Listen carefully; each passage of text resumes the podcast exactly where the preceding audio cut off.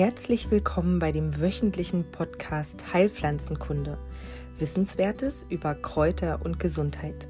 Hier geht es um Heilpflanzen und was sie für dich tun können.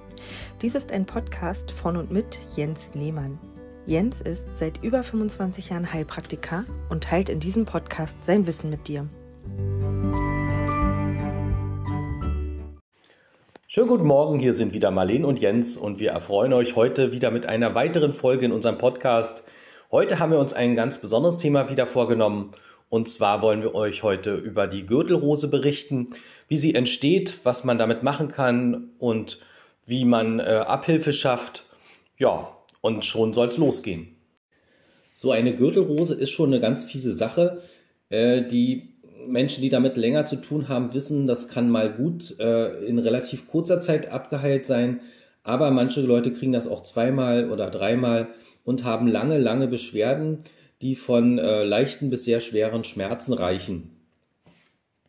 Verantwortlich wird hier äh, seitens der Schulmedizin der Windpockenvirus gemacht, der sich entlang von Nervenbahnen andockt und entsprechend verharrt bis das Immunsystem, was wir äh, schon in der letzten Folge ja ausführlicher besprochen haben, gerade mal wieder zum Erliegen kommt oder geschwächt ist durch die unterschiedlichsten Vorgänge.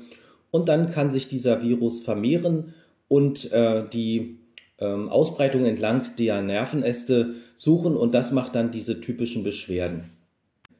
Heißt aber auch, dass der Zosterbefall, Herpes-Zoster-Befall eine ähm, Sekundärerkrankung ist. Das heißt also, wenn wir gut auf uns achten und äh, Schieflagen in jeder Richtung vermeiden, erwischt es uns, uns äh, statistisch gesehen eher nicht bis äh, nur ganz selten. Ich beschreibe mal gleich, äh, was man so im Vorfeld sieht an Erkrankungen oder an Symptomen vor allen Dingen. Äh, das ist nämlich wieder nicht sehr speziell. Das sind immer so ganz uncharakteristische Symptome wie eben so ein allgemeines Krankheitsgefühl oder äh, Gliederschmerzen können das auch schon sein und Fieber in den seltensten Fällen, aber ist wahrscheinlich und Zahnschmerzen können es sein, ähm, die Nebenhöhlen können betroffen sein oder vielleicht einfach nur der Rachen. Also das sind immer so, wenn man vorher, wenn man danach fragt, ja, was war denn davor für eine Belastung zu finden? Ganz oft Angaben der Patienten, die äh, so unspezifisch sind, wie äh, als würde man äh, eine Bagatellentzündung oder ähm, grippalen Infekt eigentlich ausbrüten. Aber meistens geben alle an, dass es irgendwie eine Art Nervenschmerz in der Region gegeben hat, sowohl äh, im Brustbereich oder Brustkorbbereich, hinten am Rücken oder sogar im Gesicht. Also äh, irgendwie taten dann flächig, ähm, aber eben begrenzt die ähm, Nervenäste äh, weh oder eben Leute sagen, Mensch, es ist wie so ein Gürtel, äh, so eine Gürtelempfindung, äh, da tut es schon im Vorhinein weh, weil eben die jeweiligen äh, kleinen Viren dann die Nervenäste langlaufen oder eben sich da verbreiten. Und da sind wir dann auch schon richtig drin in diesem Hauptgeschehen. Also nach einer mehr oder weniger langen oder kurzen Aufbauphase gibt es halt Hauptsymptome, die eben in Rötungen und nachfolgenden Schmerzen besteht. Und diese Schmerzen ähm, haben meistens auch zur Folge, dass so kleine Bläschen auftreten und dann äh, entsprechend mal roter, röter sind oder mal blasser sind. Diese treten erst ähm, gefüllt auf, trocknen dann ein und hinterlassen dann so kleine lochartige Strukturen auf der Haut. Ja, das ganze Gebiet ist dann entsprechend berührungsempfindlich und ähm, ja, sehr, sehr, sehr unangenehm. Das Tragen eines Kleidungsstücks wird schon als Belastung empfunden, äh, Gürtel oder sonst was, also festere Kleidung sowieso. In der Regel wird der Brustkorb befallen. Ähm, das gibt es natürlich auch an anderen Stellen, aber in der Regel wird ein Teil des Brustkorbes befallen und der, die Nerven äh, gehen äh, in uns, ähm, an unserem Körper immer so ringartig voran, sodass diese ähm, Ausbreitung der, der Viren von innen her eben ringartig äh, sich vollzieht und damit einhergehend ja diese Blasenbildung stattfindet und dann hat man eben dieses Gefühl, das schließt sich wie ein Gürtel. Nach älteren äh, Vorstellungen ist man, äh, wenn man diesen Gürtel erreicht hat, ähm, so lebensbedrohlich krank. Äh, das kann ich hier von verschiedenen Fällen aus ähm, abstreiten. Also das passiert nicht. Die Leute sind noch nie an der Gürtelrose gestorben. Das ist ja eine sekundäre Erkrankung. Und ja, das ist halt so, ein, so eine überlieferte Geschichte. Man muss nicht alles glauben, was so äh, aus, dem, aus dem größeren Umfeld zusammenkommt. Die Menschen, die aber daran leiden, sind natürlich trotzdem nicht besonders fröhlich, denn äh, es schmerzt ja sehr, sehr stark und dementsprechend sind sie eben unruhig und gereizt und äh, dauert dieser Zustand längere Zeit an, dann entwickeln sich halt äh, melancholische Phasen bis Depressionen. Also äh, da gibt es dann schon natürlich heftige Nachfolgeerscheinungen. Naturerkundlich kann man da doch einiges machen. Also im akuten Geschehen ist es sicher sehr schwer, aber ähm, da gibt es eigentlich auch, äh, was ich so übersehen kann, ähm, nur auch begleitende Schmerzmittel äh, und Medikamente seitens der schulmedizinischen Kollegen. Unser Gebiet in der Naturerkunde besteht darin, den Gesamtorganismus zu stützen und zu stärken und äh, verbliebene Schmerzzustände möglicherweise aufzulösen mit allerlei ähm, Dingen, ähm, die ich jetzt im Nachfolgenden etwas mehr beschreiben möchte. Keine Erkrankung, die entsprechend äh, längere Zeit andauert, verläuft äh, so, dass man äh, nicht entgiften muss. Also die Entgiftungskomponente ist hier eine äh, sehr große bei der Behandlung von der Gürtelrose. Nun haben die wenigsten Leute Zeit, nach einiger Zeit der, der Schmerzen äh, sich dem Thema Entgiftung zu widmen. Das ist klar, das muss man entsprechend rhetorisch gut verpacken. Allerdings ist das halt schon ein, eine sehr große Komponente, die man dafür benötigt, denn der Körper muss insgesamt äh, durch, die, durch den jeweiligen Abwehrzustand äh, gut in Schuss gehalten werden. Die ähm, regenerativen Prozesse laufen leichter ab, wenn eben nicht so viel Müll auf den äh, Straßen beziehungsweise in den Mülltonnen steckt. Also das muss man eben mit dem jeweiligen Menschen gut äh, besprechen. Und so sind allgemeine Maßnahmen wie äh, das Schwitzen anregen und Fasten natürlich äh, erstmal eine sehr wichtige Komponente. Natürlich gehört auch in der mehr oder weniger Akutphase oder eben auslaufenden Akutphase Bettruhe dazu. Also die Leute sollten sich nicht zu stark verausgaben, sondern einfach dem Körper Zeit zur Regeneration gönnen. Ist dann die Bettruhe vielleicht gar nicht mehr nötig, weil es den Menschen an sich gut geht, dann kommen natürlich trotzdem begleitende und auch umstimmende Maßnahmen wieder in Betracht, äh, von denen ihr schon in den letzten Folgen ja immer mal gehört habt. Also die Eigenbluttherapie könnte man einsetzen oder eben auch die Kneipschen Anwendungen nochmal verstärken, generell Bewegung äh, mehr aktivieren. Aber es gibt eben ganz viele Menschen, die sagen, okay, habe ich jetzt überstanden und die machen dann nichts weiter. Bis zu dem Punkt, wo dann eben die Schmerzzustände nur noch wenig, aber immer noch latent auftreten und äh, nicht mehr weggehen. Und da kommen dann die Leute meistens doch zu uns in die Praxen und sind dann äh, entsprechend äh, auf der Suche nach, was hilft denn noch so? Also dann äh, relativ kompakt. Ähm, zur Linderung der Schmerzen äh, lasse ich meistens gerne so ein Ringelblumenöl ähm, oder eben eine Tinktur, die man sich selbst aus Ringelblumen hergestellt hat. Oder kann man auch kaufen, auftragen, schön vorsichtig, weil die Region ist ja sehr schmerz- und berührungsempfindlich. Und das Ganze kann man genauso gut auch mit Johanniskrautöl machen, vielleicht abtupfen. Das wirkt halt gegen diese Schmerzzustände ein bisschen lindernd. Dazu sollten allerdings schon die meisten Bläschen also verkrustet sein bzw. schon eingetrocknet sein, also nicht im akuten Zustand. Äh, dann kann man diese sogenannten Heublumensäckchen anwenden. Das ist eine Tradition eher aus dem südlichen Bereich Deutschlands. Da werden ganz verschiedene Stellen auf der Wiese gemäht und alle äh, Pflanzen, die dort auf der Wiese standen, äh, werden in einen, äh, werden getrocknet und in, in Säckchen getan. Also das ist ein bisschen so ein, so ein Multifunktionsgemisch, aber sehr, sehr hilfreich, weil dort entstehen äh, beim Trocknungsprozess ganz wertvolle Stoffe. Und das duftet nicht nur gut, sondern hilft auch gut. Und gerade für diese, äh, für diese Schmerzzustände sind diese Auflagen mit diesen Säckchen ziemlich hilfreich.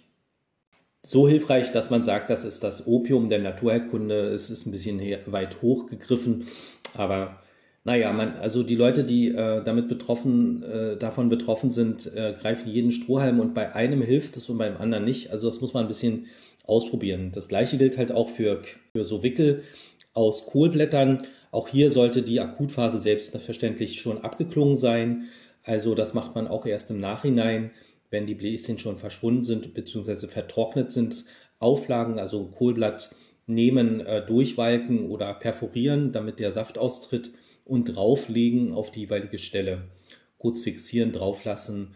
Diese Inhaltsstoffe des Kohls wirken halt auch moderat schmerzstillend. Und zu guter Letzt hat sich auch äh, ein Öl bewährt, was es auch so fertig in, der, in den Apotheken zu kaufen gibt. Das ist das Wala Schmerzöl oder Akonit Schmerzöl äh, von Wala. Das enthält Akonit, wie der Name schon sagt, ein bisschen Kampfer und Lavendel und zu guter Letzt ein bisschen zur Stabilisation Quarzsand. Also das ist ein super Mittel für alle möglichen Schmerzzustände und natürlich hier auch gut geeignet. Vorsichtig drauf äh, tun, in der Umgebung etwas verteilen, nicht zu stark auf die schmerzenden Stellen drücken. Ja, und kurz warten.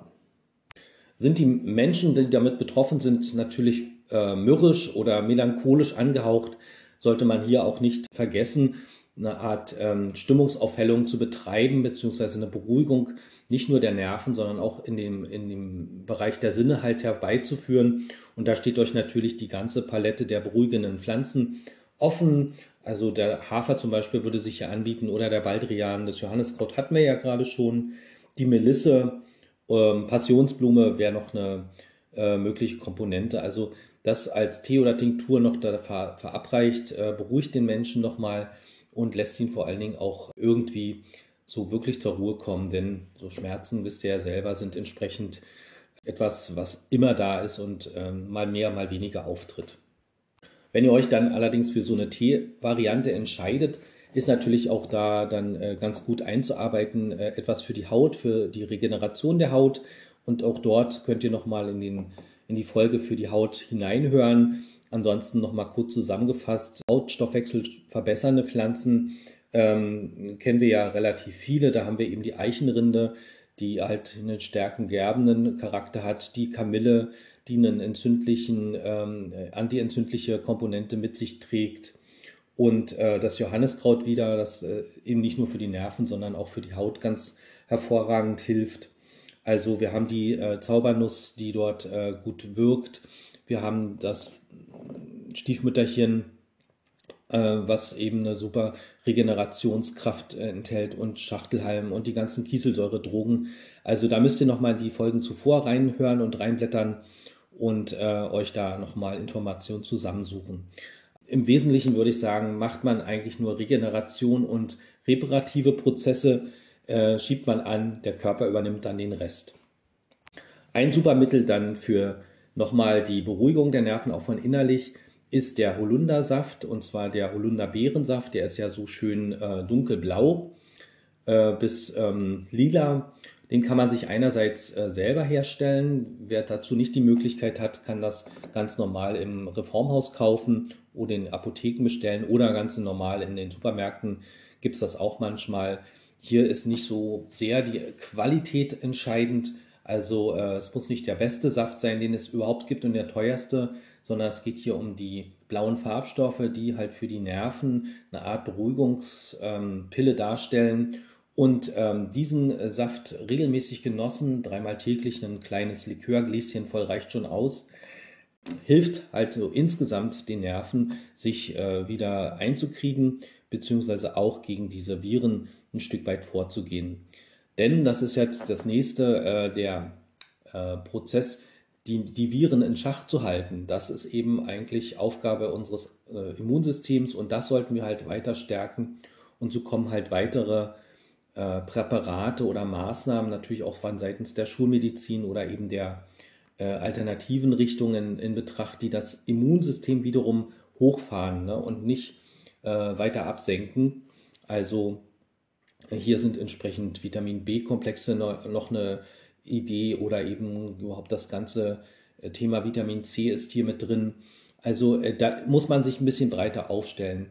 Aus meinen Erfahrungen heraus sind Leute, die damit jetzt aktuell beschäftigt sind, nicht der Meinung, sich hier die gesamte Palette, was tut mir alles gut zu besorgen, sondern die möchten, dass die Schmerzen aufhören. Und ja, da gibt es noch als letzte Variante natürlich den Prozess des, gerade hier auf dem Land, gibt es immer Leute, die ähm, die sogenannte Pustetechnik innehaben oder einen äh, Besprechmodus haben, also wie so ein Ritual oder einen Zauberspruch, den man äh, aufsagt und dann äh, verschwinden Schmerzen unterschiedlichster Ursache.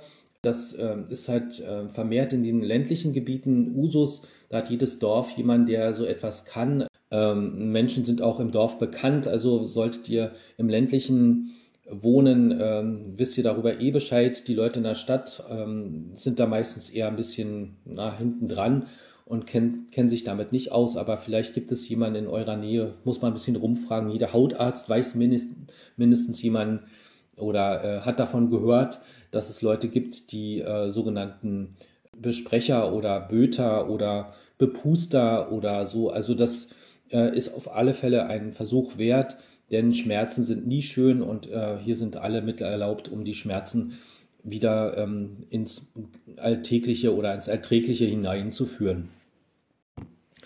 Oftmals kommen allerdings natürlich sehr, sehr viele Mittel zur Ein zum Einsatz.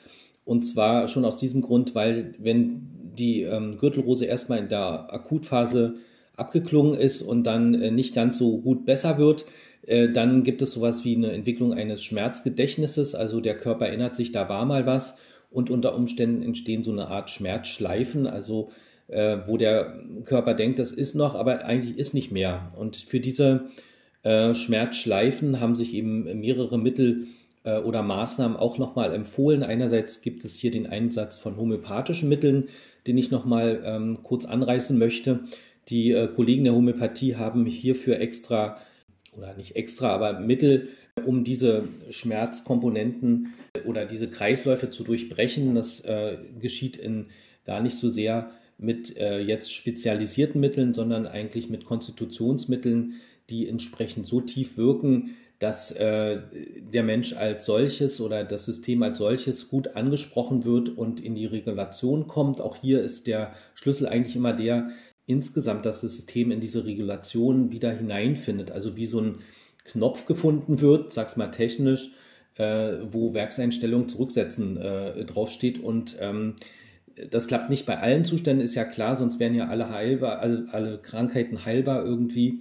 Aber ähm, für den Zoster gilt das oder für die Gürtelrose gilt das auf alle Fälle, dass es so Schmerzgedächtnis, Auslöschsubstanzen gibt auch hier äh, müsst ihr euch auf die Suche begeben. Das äh, gibt es nicht Mittel XY oder so, aber es gibt jedenfalls die Methoden dahingehend. Das kann auch die Akupunktur lösen, äh, diese Art von ähm, Schmerzgedächtnisauflösung und natürlich eben die Pflanzheilkunde. Ich stelle noch mal kurz drei Dinge vor. Das äh, hatten wir schon in der letzten Folge. Das einerseits der Cheyenne-Pfeffer, der auch in bestimmten Präparaten vorliegt. Das sind ähm, Früchte, Zusammenstellungen oder Zubereitungen des Pfeffers und die werden in Form von Salben halt aufgetragen und die sind an sich sehr, sehr, also das Mittel ist sehr, sehr wirksam und durchbricht unter Umständen durch einen stärkeren Reiz den äh, Kreislauf. Das andere wäre der Holunder, den hatte ich eben schon erwähnt. Als drittes kommt eben das Johanniskraut auch nochmal äh, da in Betracht. Für zarte Personen hat sich die Aromatherapie ganz gut bewährt. Auch hier lasse ich meistens in Johanniskrautöl als Grundlage dann verschiedene kleine andere Öle hineintropfen. Das Rosenöl hat sich da ganz gut äh, bewährt, das Pfefferminzöl und Lavendelöl, jeweils zu gleichen Teilen in, auf eine große Menge, meinetwegen 50 Milliliter Johanniskrautöl eintropfen, vorsichtig auftragen, ist ja ähm, wirksam, um das Schmerzgedächtnis auch äh, nachhaltig wieder zu löschen, beziehungsweise diesen Zustand, den ich eben schon ansprach, die Werkseinstellungen wieder zurückzusetzen, äh, gut führt. Ja, damit bin ich am Ende. Ich möchte die nächste Folge dazu nutzen, dann äh, nochmal Pflanzen in die Richtung mehr und, und ähm, größer vorzustellen. Jetzt habt ihr erstmal einen Überblick über die fiese Krankheit äh, Gürtelrose bekommen. In der Hoffnung, dass euch das nicht ereilt, ähm, verbleibe ich erstmal bis zur nächsten Woche und ja, freue mich, dass ihr heute wieder dabei wart. Macht's gut, bis zur nächsten Woche. Tschüss. Bereit für eine Live-Erfahrung? Am 14.04. begrüßen wir euch in Anwalde zu unserem Vortrag über Regeneration und Entgiftung. Seid dabei und erlebt uns live vor Ort. Doch das ist noch nicht alles. Ein neuer Kräuterkurs mit zehn aufeinanderfolgenden Terminen und verschiedenen Themen startet bald. Interessiert? besucht die Webseite www.pflanzenpraxis.com für weitere Informationen. Wir freuen uns auf euch. Dies war der Podcast Heilpflanzenkunde. Wissenswertes über Kräuter und Gesundheit. Weitere Angebote und Informationen findet ihr in den Shownotes und unter www.pflanzenpraxis.com.